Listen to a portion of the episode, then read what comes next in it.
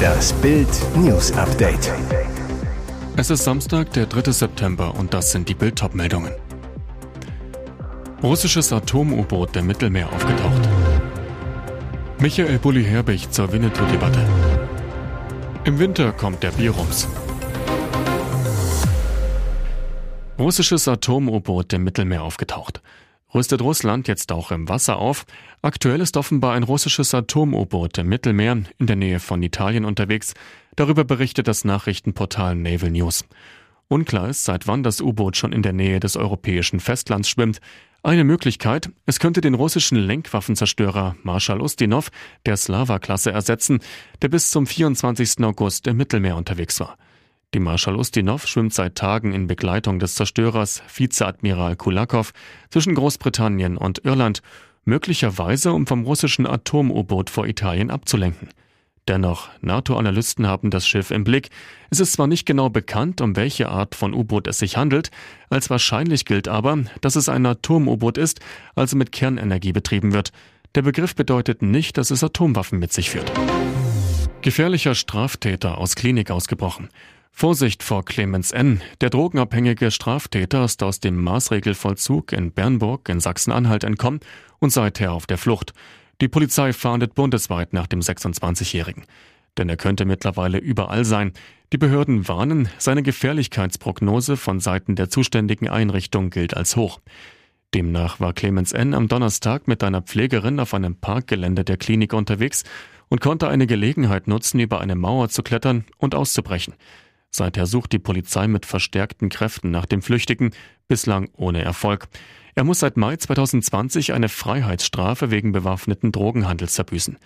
Der Gesuchte ist 1,95 Meter groß und etwa 80 Kilogramm schwer. Er hat braune, kurze Haare und braune Augen.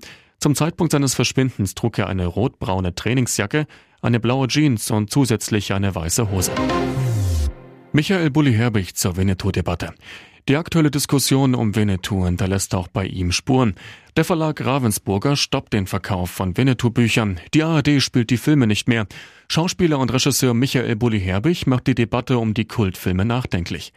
2001 parodierte der Filmemacher die Winnetou-Verfilmungen der 1960er Jahre mit seiner Western-Komödie Der Schuh des Manitou. Ein Mega-Erfolg.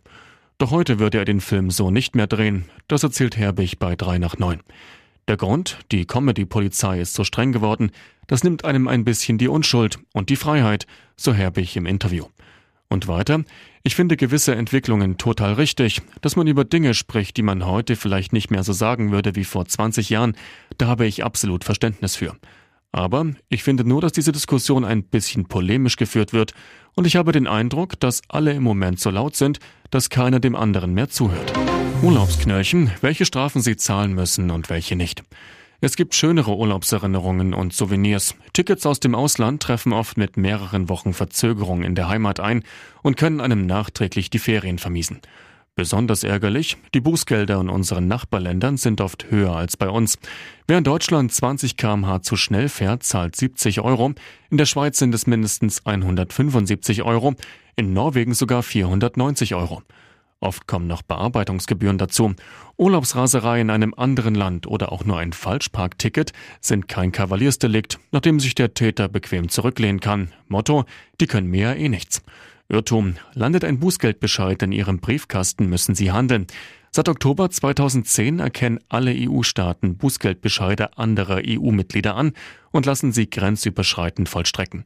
Schwacher Trost, es werden nur Geldbeträge eingetrieben. Im Ausland verhängte Fahrverbote gelten in der Regel nur dort. Auch kassiert man für Verstöße im Ausland keine Punkte in Flensburg.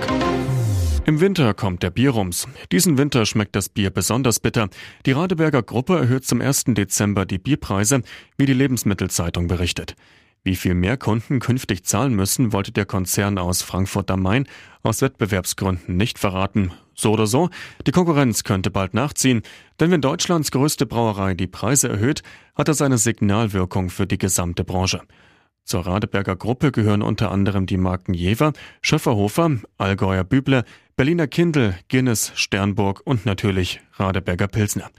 Die Brauerei rechtfertigt die Teuerung mit einem nie gesehenen Preisniveau für hochwertige Roh-, Hilfs- und Betriebsstoffe, Energie und Logistik. Erst im Februar hatte Radeberger die Preise wegen der Corona-Krise erhöht. Fassbier kostete 8,50 Euro pro Hektoliter mehr. Verbraucher mussten an der Theke und im Restaurant 30 bis 50 Cent mehr pro Glas bezahlen. Im Supermarkt stieg der Kastenpreis um einen Euro. Na dann Prost. Und jetzt weitere wichtige Meldungen des Tages vom Bild Newsdesk. Blitzüberfall auf Postbank mit 600 PS Audi. Die Spur führt zu diesem Knacki. Razzia in der JVA Tegel. Weil er mit den Bankräubern aus der Ulandstraße unter einer Decke stecken soll, bekam Knacki Elias R. Besuch von Polizei und Staatsanwaltschaft. Der Verdacht, mit Hilfe von drei weiteren Verdächtigen soll er versucht haben, Spuren zu dem spektakulären Postbanküberfall in Wilmersdorf zu verwischen. Am Mittwoch durchsuchten Fahnder die Redaktion der Knastzeitung Der Lichtblick in Tegel. Elias R. ist Herausgeber. Auch seine Zelle wurde gefilzt, außerdem die Büros seines Rechtsanwalts an der Otto-Suhr-Allee und die Wohnung eines verdächtigen 29-Jährigen und seiner Verlobten. Anwalt Dennis S. wurde wegen Verdachts auf Strafvereitelung und gemeinschaftlichen Betrug sofort verhaftet. Über den Anwalt soll Elias R. aus der JVA Tegel heraus den 29-Jährigen dazu gebracht haben, sich gegenüber der Polizei als Mieter eines Audi auszugeben, mit dem vier bewaffnete Gangster nach dem Überfall auf die Postbank am 29. Juni in der Ulandstraße flüchteten. Deutschlands günstigste Großstädte und wie teuer die Metropolen jetzt sind. Jahrelang kannten die Immobilienpreise in Deutschland nur eine Richtung, immer weiter rauf. Doch der Immoboom verlangsamt sich. In vielen deutschen Städten sind die Kaufpreise seit Jahresbeginn gesunken um bis zu 30 Prozent. Während die Preise in Deutschlands Metropolen weiter recht hoch sind, gibt es in einigen Großstädten jetzt wieder echte Schnäppchen mit Quadratmeterpreisen von weniger als 2000 Euro. Das Vergleichsportal ImmoScout24 hat für Bild die 20 günstigsten Großstädte herausgesucht.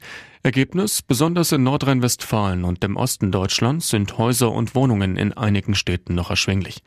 Vier der 20 günstigsten Städte liegen im Osten, sogar zwölf in NRW. Günstigstes Pflaster für Immobilienverkäufer ist laut ImmoScout die Stadt Chemnitz, wo der Quadratmeter für durchschnittlich 1574 Euro angeboten wird. Eigentum in Magdeburg und Cottbus ist nur etwas teurer. Gänsehautabschied für Serena Williams. Eine der größten Tenniskarrieren aller Zeiten ist Geschichte. Serena Williams ist bei den US Open nach großem Kampf in der dritten Runde gegen die Australierin Ayla Tomljanovic mit 5 zu 7, 7 zu 6 und 1 zu 6 ausgeschieden. Nach dem über dreistündigen Spiel hatte die 23-fache Grand Slam-Siegerin mit den Tränen zu kämpfen. Die Amerikanerin beim Abschlussinterview, das sind Freudentränen, denke ich. Dann dankte sie ihrer Familie für die großartige Unterstützung in den letzten 25 Jahren. Ihre Schwester hob sie dabei besonders hervor. Ohne Venus hätte es keine Serena gegeben. Die beiden waren bei den US Open erstmals seit 2018 wieder gemeinsam im Doppel angetreten, dort aber bereits am Donnerstag in der ersten Runde ausgeschieden. Vor dem Turnier hatte Serena ihren Rücktritt angekündigt, dabei aber kein genaues Datum genannt. Den 24.000 Zuschauern war jedoch klar, dass sie wohl das letzte Spiel ihres Idols sahen Umso mehr wurde jeder Punkt der 40-Jährigen abgefeiert. Hier ist das Bild News Update. Und das ist heute auch noch hörenswert. Söders Knallhartplan für die ARD. Bild war zu Besuch bei Bayerns Ministerpräsident Markus Söder im bayerischen Heimatministerium in Nürnberg. Bild hat gefragt, braucht Deutschland diese ARD noch? Markus Söder, der öffentlich-rechtliche Rundfunk steht vor einer Bewährungsprobe, um das hohe Vertrauen und die Gebühren zu rechtfertigen, müssen alle Vorwürfe restlos aufgeklärt werden. Es braucht ein neues Regelwerk mit strengen Veröffentlichungspflichten aller Nebeneinkünfte der Verantwortlichen. Dabei gilt es, sich die Regeln für Abgeordnete der Parlamente zum Vorbild zu nehmen. Dazu gehört auch eine Obergrenze der Gehälter und eine generelle Beschränkung von Nebentätigkeiten.